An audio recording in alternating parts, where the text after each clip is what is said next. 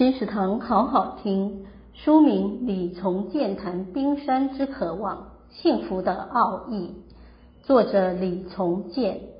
本书是他二十多年推广萨提尔的集大成，特别收录十八位萨提尔学习者跨领域的专文分享。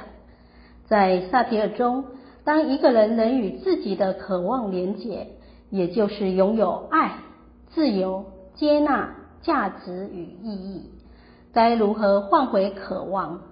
关于活出生命的幸福与意义，最能助人也自助的一本书。金石堂强力推荐书《李从建谈冰山之渴望》，由宝瓶文化出版。二零二一年十一月，金石堂陪您听书聊书。